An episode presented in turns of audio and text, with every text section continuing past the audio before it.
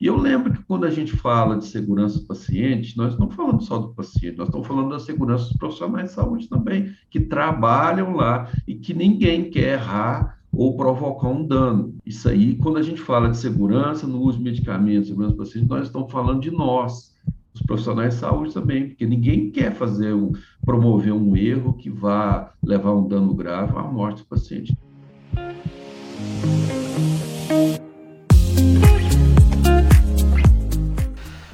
Bom dia, boa tarde, boa noite, junto com você no SBA Podcast pela Sociedade Brasileira de Anestesiologia. Eu sou Pablo Guzmán, médico anestesiologista e podcaster do Medicina do Conhecimento. Por esse canal oficial da SBA, você recebe informações, dicas, entrevistas e novidades sobre nossa saúde ocupacional valorizando a defesa profissional e aprimorando a qualidade e segurança da medicina perioperatória, com ouvintes de todo o Brasil e de todas as partes do mundo.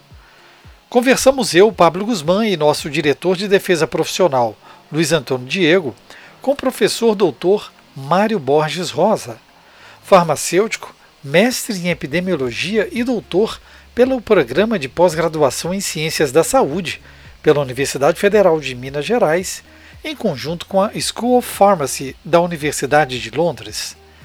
Especialista em farmácia hospitalar e farmacêutico da Fundação Hospitalar do Estado de Minas Gerais, FEMIG. É o representante do Brasil na International Medication Safety Network. No nosso podcast, falamos sobre as práticas seguras com medicamentos de alta vigilância. Professor Mário Borges. Bom, muito obrigado pelo convite, né? Uma honra estar aí participando do SBA Podcast. É, meu nome, meu nome é Mário Borges Rosa, eu trabalho é, no João 23, no Hospital João 23, que é o maior pronto-socorro de Minas Gerais. Eu trabalho lá com farmacovigilância e tecnovigilância e sou presidente do Instituto para Práticas Seguras no Uso de Medicamentos. É, o Instituto ele foi criado oficialmente em 2009, porque nós existem quatro ISMPs no mundo, que é os Estados Unidos, o ISMP dos Estados Unidos, que é o mais antigo, Canadá, Espanha e Brasil. Então, todos os ISMPs são ligados é, ao ISMP dos Estados Unidos, que tem uma tradição e muitas publicações e cursos e muitas atividades. Então, 2009 nós assinamos com o ISMP dos Estados Unidos, mas a gente começou em 2006 no Brasil com congressos e, e eventos e, e, e, cursos também. Então, é, essa as atividades do ISMP no mundo e no Brasil é focado no uso seguro de medicamentos, né? Isso, isso é o nosso, o nosso foco, minha, a nossa missão, que é melhorar as práticas é, de seguras, né, ou, aperfeiçoar as práticas nos hospitais, na atenção primária, na atenção secundária, junto do paciente também, em qualquer, em qualquer elo do sistema de saúde, a gente tem participado para melhorar o uso de medicamentos. Eu gostaria que o senhor também nos falasse sobre ah, as relações institucionais do ISMP com as sociedades, os estabelecimentos de saúde a nível do nosso país?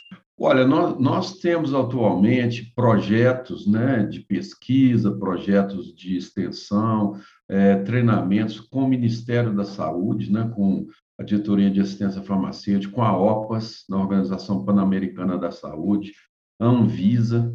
É, nós temos agora um projeto com a com as Nações Unidas, que está na sede em Brasília, né, sobre é, um, um, curso nosso e também aplicação de um questionário que avalia o uso, segura, o uso seguro de medicamento em hospitais.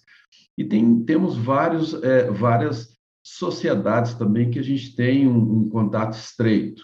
A, a, própria SBA é uma, né? nós já nós temos até é, documentos assinados de, de, de, troca de experiências né? e de é, de compartilhar conhecimento. Temos várias outras sociedades que a gente trabalha, que nós trabalhamos junto com tanto tanto sociedade, entidades públicas, privadas no Brasil inteiro. Já demos cursos em todas as capitais do Brasil, treinamento aí mais de 15 mil profissionais e, e publicamos boletins também, que são muito lidos, né? Boletins. Nós temos mais de 50 boletins publicados, que são, são base hoje, por exemplo, no Brasil inteiro, nos países de língua portuguesa e países de língua espanhola também. O, os, alguns dos nossos boletins são utilizados para é, parâmetros de acreditação de hospitais. O, Pablo, eu queria aproveitar é, essa introdução do, do, do professor Mário Borges, é, dizer que foi um prazer trabalhar com ele nesse, nesse período do Covid, especialmente ano passado. Ele mencionou aí essa parceria com a SBA.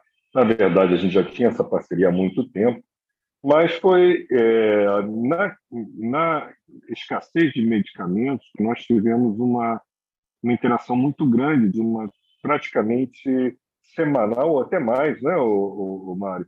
Nós trabalhamos muito nisso, não só o ISMP, mas também outras eh, sociedades de farmácia e de, de profissionais de saúde, como a Esbraf, como a Sobrasp, como a Rebraensp, é, é, a Abramed, a Amib, tivemos todos, e assim, a importância da, da farmácia e do SMP, das Esbraf especialmente, a gente trocar essa experiência isso resultou em documentos, como ele falou, que foram orientações, então, rotulagem de, de, de, de, de medicamentos que vinham, inclusive, com outras de outras línguas e que ainda existe, né? Mas seria um ponto interessante, né, Mário, você falar sobre isso, sobre essa, essa uhum. questão da rotulagem, né? É importante também é, ressaltar que em 2019 ah, foi criado um grupo de trabalho na Anvisa para é, atualizar a RDC 71, que é, a, que é a, a regulamentação que trata de rótulos e embalagens. Essa regulamentação é em 2009. Então, foi criado esse grupo técnico e, entre, entre os, as instituições, a SBA participa, participou, é, Conselho Federal de Farmácia, Conselho Federal, é, é, foi convidado o Conselho Federal de Medicina e várias outras instituições. Então, assim, isso é importante porque uh, na área de eventos adversos relacionados a medicamentos, 30, mais ou menos 30% é provocado por problemas relacionados ou a rótulo, ou embalagem, que são parecidas, ou, ou nomes que são parecidos, ou quando você fala o nome do medicamento, é, pode, pode haver algum tipo de confusão. Então, esse trabalho é, foi feito até 2020, né? foi, foi colocado em consulta pública esse trabalho em 2019, e nós estamos aguardando agora a publicação dessa, dessa RDC, que vai mudar todas as, todas as embalagens e, e rótulos dos medicamentos do Brasil, e a gente vai ter um ganho de segurança muito grande. Sobre a pandemia, foi, foi uma época muito, muito interessante, porque é, de uma forma voluntária né, e, e com muito trabalho de, de muitos profissionais de, de, diferentes sociedades, nós vimos que é, vários problemas acontecendo e a gente precisava agir. Né? Então, o que, que nós, vimos? nós vimos? Por exemplo, faltando medicamentos, faltando medicamentos para intubação, faltando equipamentos. Né? Então, nós é, redigimos vários documentos para ajudar todos os colegas que estavam na, lá na, na, ponta, né, nos hospitais, nas UPAs, né, atendendo pacientes, na, nas UTIs. Então, foi, foi um trabalho muito interessante, que nós nos engajamos assim de forma mu muito é, coesa e, e, que com muitos, muitos resultados, resultados muito bons. Outra questão também que foi, foi também importante, a nossa contribuição, tanto para o Ministério da Saúde quanto para a Anvisa, é que na, na, nessa época que faltaram os medicamentos, muitos medicamentos foram é, adquiridos ou doados para os hospitais é, com rótulos em, em, língua chinesa, por exemplo. É, a, aqui em Belo Horizonte, nós, nós vimos rótulos da Turquia, de medicamentos vieram da Turquia e da Alemanha. Então, poderia é, é, acontecer vários erros sobre, sobre essas questões, mas a gente, nós fizemos documentos também propondo padronizações desses rótulos, como, como escrever o nome do medicamento, a cor, né? aquelas cores que a, a anestesia utiliza há muitos anos, né? colocar as cores corretas, e eu tenho certeza que isso ajudou os colegas a, a tornar a assistência mais segura. Foi um trabalho muito bom, muito interessante, e que trouxe para nós, assim, um, um, nós ficamos muito felizes com isso né, foi voluntário e que com certeza ajudou é, os profissionais e, e, ajudou os pacientes. É, é, Mário, é importante a gente ressaltar que nessa comissão que você trabalhou e mencionou aí, é um importante trabalho também do doutor Antônio Roberto Carrareto, né, que sempre uhum. participou pela SBA trabalhando nesse sentido. E nesse, e nesse grupo médico-covid que você falou, de, de nós trabalharmos em várias instituições com esse trabalho que foi muito positivo, também teve a participação, inclusive, do CONAS e CONASEM, representantes que ajudaram, é, colaboraram na divulgação e dizer onde estava a escassez. Isso foi muito importante, né? É muito importante a, a participação do, do colega, do anestesiologista Antônio Roberto Carrareto, né? Isso foi muito importante a, a visão, a visão do anestesista, né? É, e, e, esse colega tem uma, uma, experiência grande nisso. Nós tivemos uma participação importante do Conselho Nacional de Secretários de Saúde, o CONAS, né? os secretários estaduais, e do Conselho Nacional de Secretários Municipais de Saúde, o CONASEMS. To, todos juntos procurando mitigar uma situação que estava realmente muito grave, com falta de bloqueadores neuromusculares, com falta de, de medicamentos, outros medicamentos para intubação, e eu, eu acredito que nós fomos, nós tivemos um ganho bem expressivo com, com essa interação, essa colaboração que houve entre todas as, as entidades, as sociedades, os profissionais, mostrando, né, mostrando com ênfase que a assistência ela é multiprofissional. Cada, nós dependemos uns dos outros no, no, no trabalho para que o paciente tenha uma assistência é, a melhor possível, uma assistência adequada. Dentro desse contexto de multiprofissional, de atendimento primorando pelo aumento da qualidade e segurança, o ISMP não só no Brasil como por todo o mundo, ele elabora ações específicas quando ele lida com uma situação muito frequente no nosso dia a dia, que é o uso de medicamentos de alto risco ou de alta vigilância.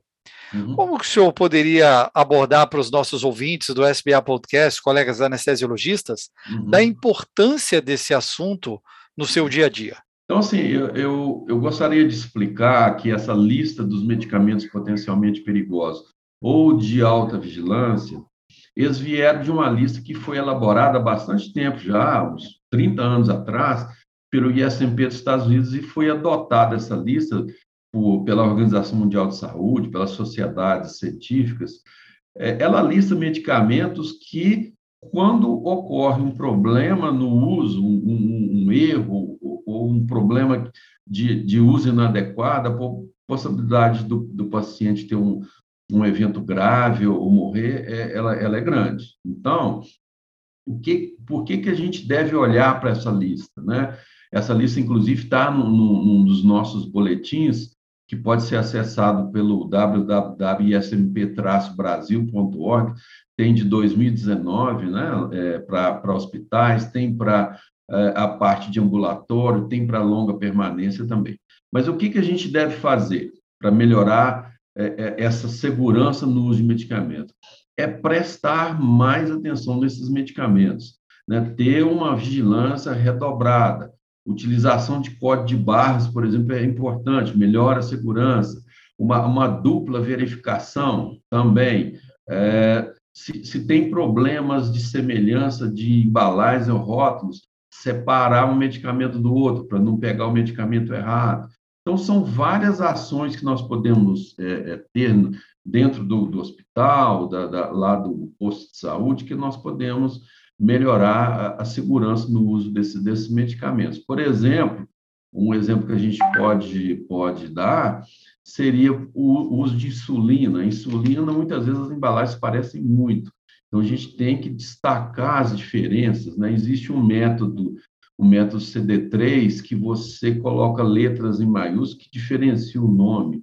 Então, você coloca três letras maiúsculas nos nomes que são parecidos e você diferencia, diferencia aquela parte que você, você ao, ao, ao verificar o medicamento, você vê, assim, de primeira vista mesmo, o, o a diferença do, do, do, dos medicamentos. Né? Por exemplo, uma outra coisa que a gente tem feito é colocar nos bloqueadores neuromusculares um, um, um rótulo auxiliar colocando é, esse, é, o medicamento, esse medicamento provoca parada cardiorrespiratória.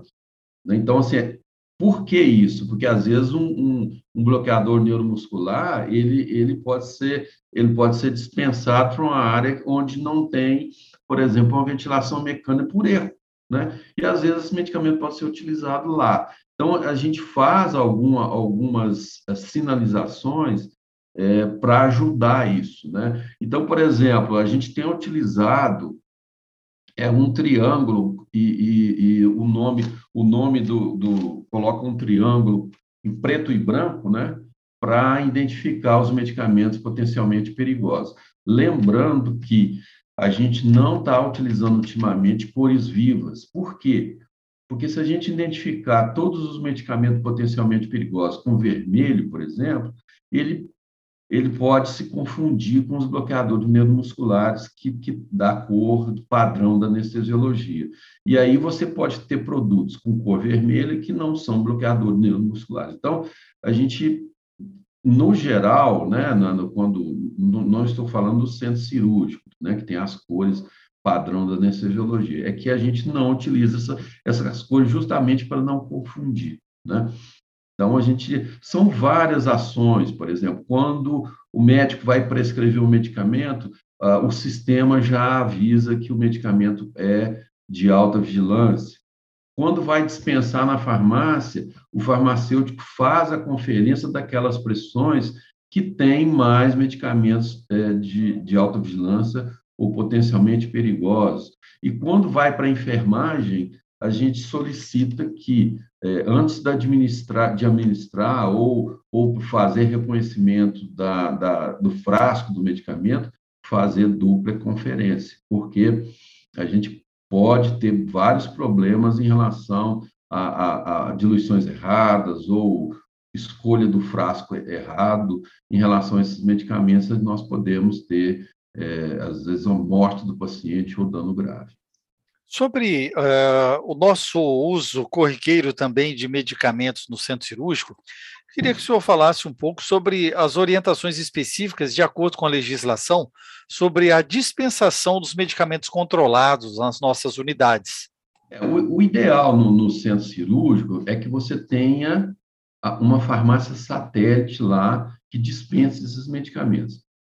É claro que isso depende do porte do hospital, né? hospital é, pequeno, né, de, de 50 leitos, às vezes não tem condição, mas o, o mais o mais é, recomendável é você ter uma farmácia satélite. E quando você vai dispensar esses medicamentos, você, você utilizar código de barras, muito importante, porque o código de barras, é, um, um medicamento pode se parecer, mas no código de barras, você vai ver qual medicamento é realmente aquele que você está com ele na mão.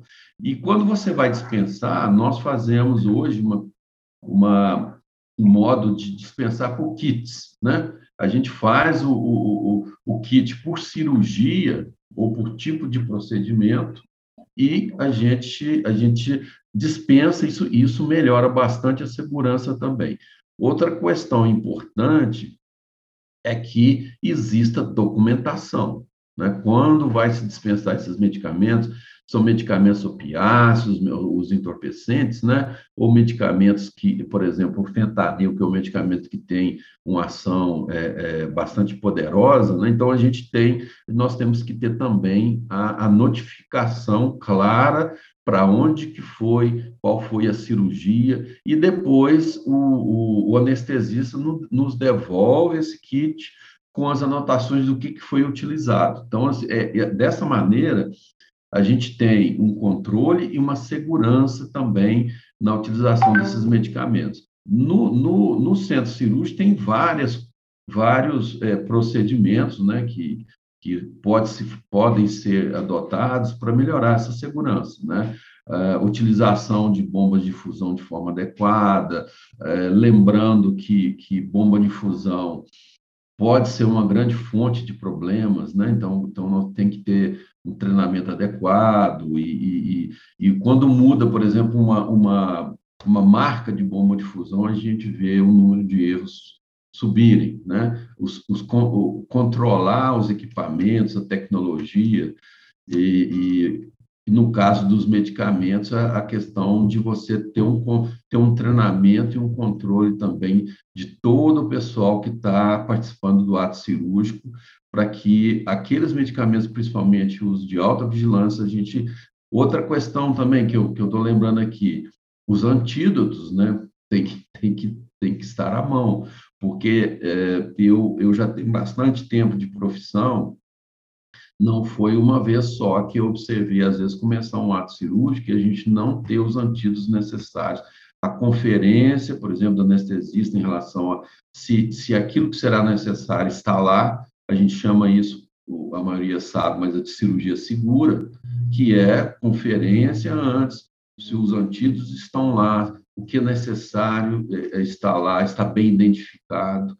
Nós estamos buscando também uma proposta, junto com a Sociedade Brasileira de Anestesiologia, de é, padronizar as, as, é, as identificações depois que foi feito a, a, a, preparação do medicamento, a diluição do medicamento nas, nas seringas. Isso também é uma questão importante porque uma, uma identificação adequada, que não solte, né, e que seja visível o nome e, e qual a, a, concentração daquele medicamento também é bastante importante. Então, existe uma proposta das etiquetas, né, as etiquetas com cores, elas já vêm com o nome do medicamento para que não ocorra nenhum tipo de confusão entre as seringas na hora de administrar o medicamento. Ô, Pablo, eu gostaria de fazer uma pergunta ao, ao professor Mário Borges. É, Mário, é, o, os Estados Unidos você tem no SMP americano, e eu não sei como é que está no Brasil, queria que você dissesse, existe um self-assessment, uma avaliação é, no perioperatório, de segurança, um uhum. questionário. Eu, gost, eu gostaria que isso é muito importante para nós, anestesiologistas, enfim, que trabalhamos com a medicina perioperatória, é muito bom a gente ter, ter isso e, e sendo self-assessment, é, assessment, a gente, a gente vê se realmente isso já vai traduzido, validado. O que, que você uhum. pode me dizer sobre isso?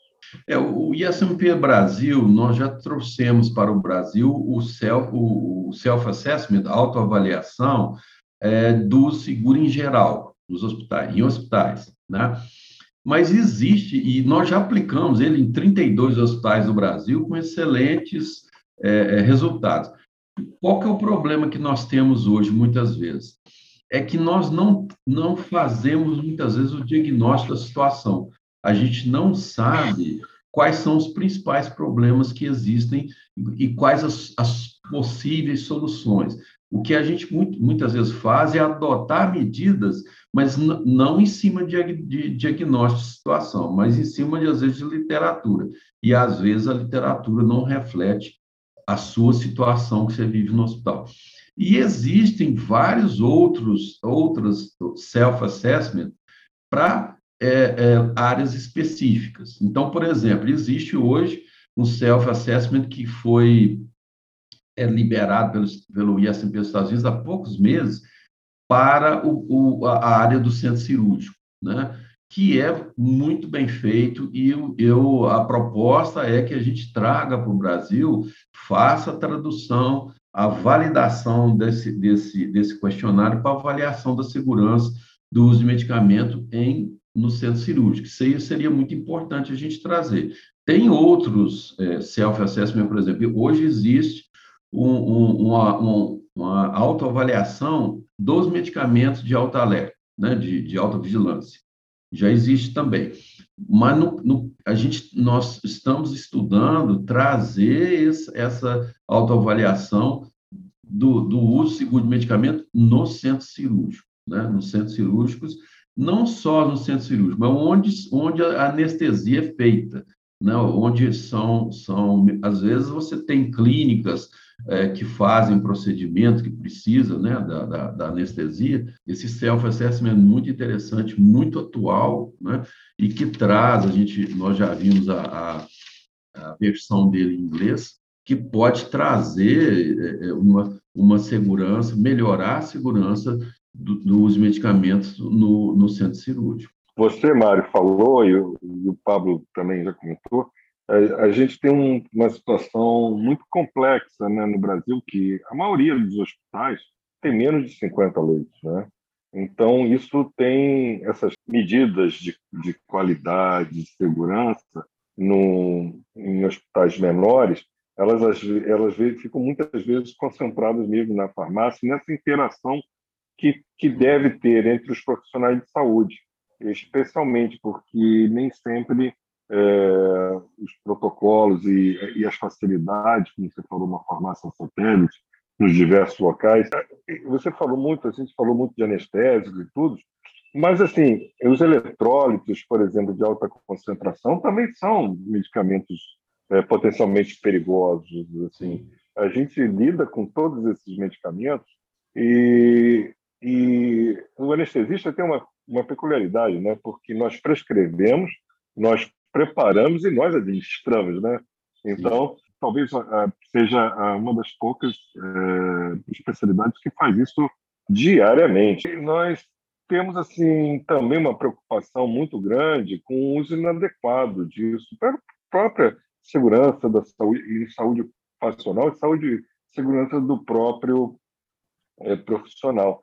Aí eu fico te perguntando, gostaria de perguntar, não sei se também você, Pablo, tem essa experiência. O que, que você, o que, que você, Mário, acha de, de dos dispensadores específicos assim dentro do centro cirúrgico? Você, até considerando esse contexto que eu, que eu realmente falei, que os hospitais são pequenos, mas eu acredito que é uma base de segurança muito grande também para esses dispensadores, com identificação de quem está retirando, ou identificação da própria enfermagem, com anestesista. Qual, qual é a sua opinião sobre isso? O modelo hospitalar do Brasil, ele, ele tem muitos hospitais menores e, as, e muitas vezes fica difícil de você adotar tecnologias que, que custam um pouco mais caro. Por exemplo, dispensador eletrônico, excelente, né? Você, a, a, pela, pela digital, tanto o médico ou enfermeira, por exemplo, ele pode retirar o medicamento lá, fica registrado quem tirou, como é que foi o horário. A questão é que esses dispensadores eletrônicos não são baratos, né? Então nós temos que encontrar nos hospitais maiores a gente consegue colocar código barra, dispensador eletrônico, esses controles, a farmácia satélite.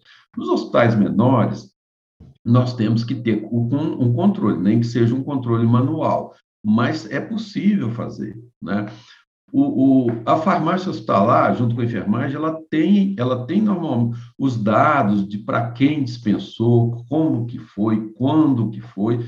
Eu acho que tem que ter uma interação junto com, com por exemplo, a, a, a chefia da, da anestesiologia do hospital, para que exista essa troca de informação. Porque através dela, talvez a gente possa identificar algumas questões que pode ser passado para a diretoria clínica ou para o, a chefia da anestesia em relação à utilização inadequada ou mesmo a adição a, a, a medicamentos dessa área. Então, a gente, às vezes, trabalha junto de uma forma de uma forma de recuperar muitas vezes esse profissional e, e, e, e apoiar esse profissional, porque muitas vezes essa informação o, o, os médicos do bloco do centro cirúrgico às vezes não, não sabem, porque cada um faz as, os seus procedimentos e, e, eles não têm assim muita informação o que, que o outro colega está tá fazendo. Então é importante que tenha de uma forma respeitosa, uma forma que mantenha o, o sigilo para que essa informação seja possível e ela seja usada de uma forma para ajudar a diminuir esses tipos de, de problemas que a gente tem nos hospitais e que todos sabem que tem, né? E, e a gente possa ajudar de uma forma multiprofissional essa questão. É, eu vejo uma situação importante nós trabalharmos a identificação dos medicamentos. Acho que dentro da cirurgia segura, onde o anestesiologista está muito envolvido, devemos atentar para a questão do paciente correto, droga correta, dose correta. Isso muitas vezes passa despercebido pelo uso, às vezes, de uma única seringa para vários medicamentos, é, não se tem a consideração farmacológica, às vezes, de PKA de um medicamento, podendo alterar o outro. Acho que isso tem que ficar bem claro uhum. para a nossa prática, e uhum. também a discussão dos eventos. Nós temos que trabalhar nas nossas instituições a questão da culpabilidade e mostrar que os quase erros ou os eventos eles precisam ser discutidos para que realmente ele não se repita, não é, professor Mário? Como o senhor mesmo disse, é, são situações que nós não podemos transformar as nossas salas cirúrgicas em ilhas, no mesmo ambiente de centro cirúrgico. Parece que ao lado ninguém sabe o que está acontecendo. E na semana seguinte o risco se mantém e novos eventos podem se repetir. Acho que esse é o trabalho da farmácia clínica também muito presente na nossa prática. Um bom exemplo é, desse, desse tema, a, a questão da, da, culpa e tudo, é, é um exemplo muito bom sobre isso. É o cloreto de potássio concentrado injetável.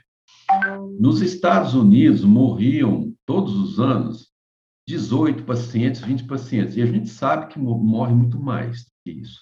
Né? Por quê? Na hora de preparar um medicamento, muitas vezes troca a ampola, ao invés de usar uma ampola de cloreto de sódio, usa uma ampola de cloreto de potássio concentrado, faz esse medicamento e o paciente tem uma parada cardíaca e, e tudo mais. Bom, até o momento que alguém imaginou uma saída diferente, porque quando ocorriam esses eventos, qual que era a saída? A saída era levar, principalmente as enfermeiras, para é, é, um processo judicial. Né? E muitas enfermeiras foram punidas, inclusive com prisão. Então, qual, o que, que se observou? É que o fato de você levar as enfermeiras para serem punidas judicialmente não, não diminuía os eventos. Até que foi, foi tomada uma medida que nós consideramos aquela medida sistêmica, né, do processo de trabalho. Então, todas as ampolas de cloreto de potássio, elas foram retiradas das unidades e elas eram dispensadas para, para locais identificados e a, e a ampola ela, ela, ela passou a ser identificada com os seguintes dizeres: diluir antes de usar.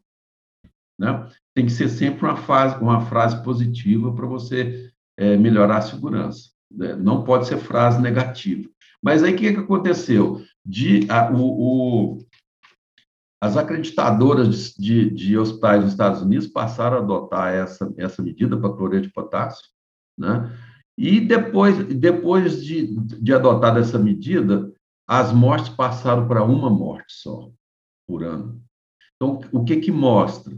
Medidas sistêmicas são muito mais eficazes e a gente culpar pessoas e, e punir pessoas muitas vezes não resolve o assunto, porque os, os erros eles são multifatoriais, eles são muitas vezes multidisciplinares e não é punindo pessoas que nós vamos resolver os problemas na maioria das vezes.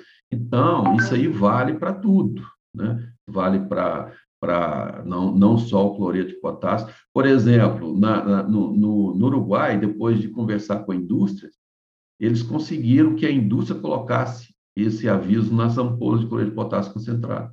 Então, quando chega lá, você não precisa nem colocar o aviso, já vem da indústria com esse aviso. Então, é, é, são essas coisas que a gente tem que pensar. É, são medidas sistêmicas que elas funcionam melhor, medidas obrigatórias funcionam, funcionam. O que é medida obrigatória? É aquela que você tem que fazer para melhorar a segurança. Então, por exemplo, o médico vai prescrever um medicamento e o sistema já tem a informação que o paciente é alérgico.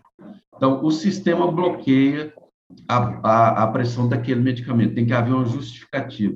Isso aí tudo melhora a segurança e melhora a, a, a diminui os eventos graves, os eventos é, relacionados a medicamentos que, que são possíveis de ser evitados. O, nós temos um exemplo, um filme, um, aliás, um, é um filme muito instrutivo que eu recomendo, que é o Vim Cristina, né? que está tá na rede, é fácil acesso, tem inclusive com legenda em português, muito bom, sobre a questão de erro de medicamento injetado no neuroeixo. Né? A anestesia utiliza muitos medicamentos injetados no neuroeixo, e essa é uma, uma preocupação também muito grande de, com todos nós. E também sobre a segurança do, do medicamento, que ele não esteja contaminado. Então, é, assim, o fato de, de ter uma embalagem estéreo, o que vá para a bandeja. O que, e, e, você tocou também num ponto muito importante que eu acho que tem que ter essa relação, que, aliás, você não, foi o Pablo, né? que é a questão da, da interação medicamentosa, né?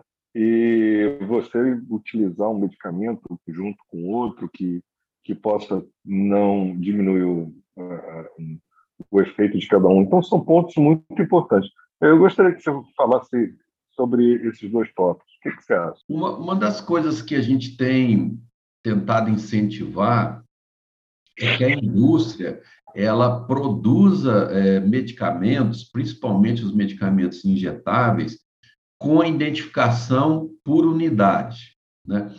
Por que isso? Porque isso aumenta muito a segurança. O que, que acontece muitas vezes? Você, você tem, você tem às vezes é, sólidos orais, ou às vezes até ampolas, que, que, a identificação na ampola, ela, ela é muito ruim, ela não aparece direito o nome, não aparece direito a concentração. Então, isso, tem alguns laboratórios hoje que já iniciaram isso, e, e, e estão fazendo de forma adequada, que é, cada ampola tem seu código de barra, cada ampola tem a, a, o nome bem destacado. Por exemplo, nessa nova, nessa revisão, que nós fizemos da, da RDC 71 de 2009, dos rótulos embalagens, não se pode mais gravar os nomes dos medicamentos no, no vidro da ampola. Tem que ser um rótulo. Por quê?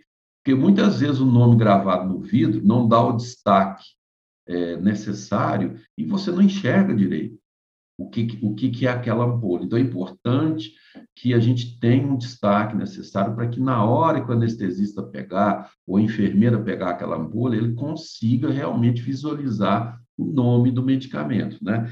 A, a identificação de interações, a identificação de compatibilidades. Né? As incompatibilidades são quando a gente utiliza, por exemplo, um diluente é, é, inadequado, para aquele medicamento e aquilo pode precipitar, por exemplo, isso aí também tem que ser visto. É, eu creio que, no caso das interações, muito importante a consulta pré-anestésica, né? De verificar quais são os medicamentos que o paciente utiliza, né? Quais são os medicamentos que vão ser utilizados na cirurgia, né? na, anestesia, na anestesia, porque nesse momento é, é, importante você já se prevenir, porque, veja só, é, no momento da, da, da cirurgia fica difícil fica difícil, já se sabe quais são as principais interações, mas tem que, isso tem que ser feito um estudo prévio né, para melhorar o uso. A, a, identificação também, essa questão de padronização das, das etiquetas das, das seringas também é, é muito importante. Ter identificação com nome já, já é, é, é, escrito na, na, na, etiqueta e a cor também, né? A, as cores padrão da anestesia.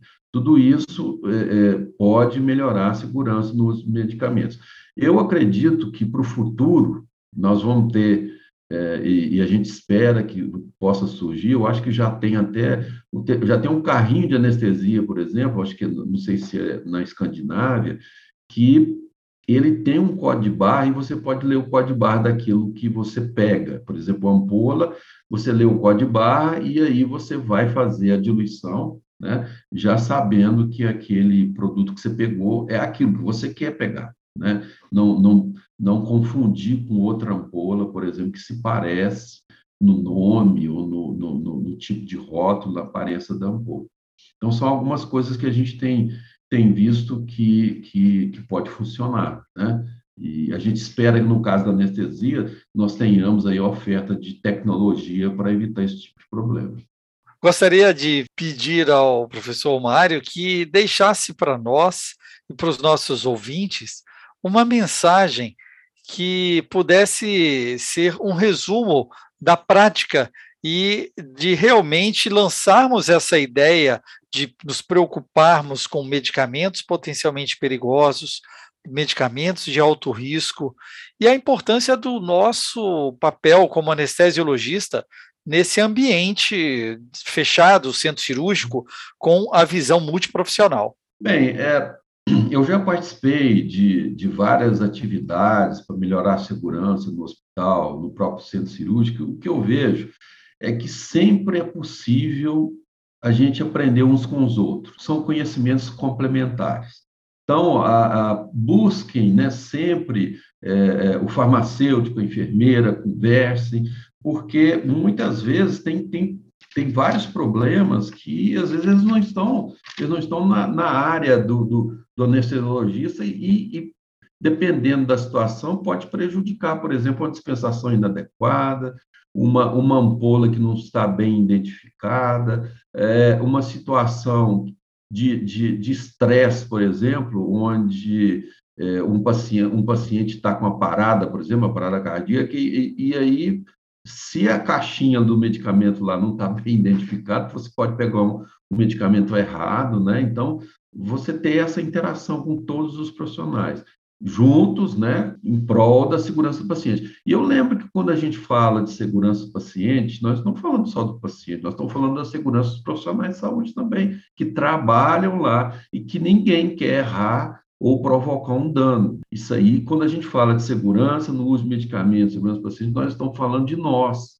os profissionais de saúde também, porque ninguém quer fazer um, promover um erro que vá levar um dano grave à morte do paciente. Então, juntos nós podemos. E essa discussão que o doutor Pablo falou aí, essa discussão entre os profissionais é muito importante, porque é nessa, nesse momento que você pode aprender muito, que é a análise do que ocorreu, uma análise adequada, e você é, colocar, implementar medidas para prevenir esses tipos de problema. Aqui no João 23, por exemplo, a gente teve um problema no ano 2000, é, onde um, um, paciente entrou com uma, uma fratura de fêmur. Naquela época, nós tínhamos uma farmácia satélite que servia à emergência e ao bloco cirúrgico.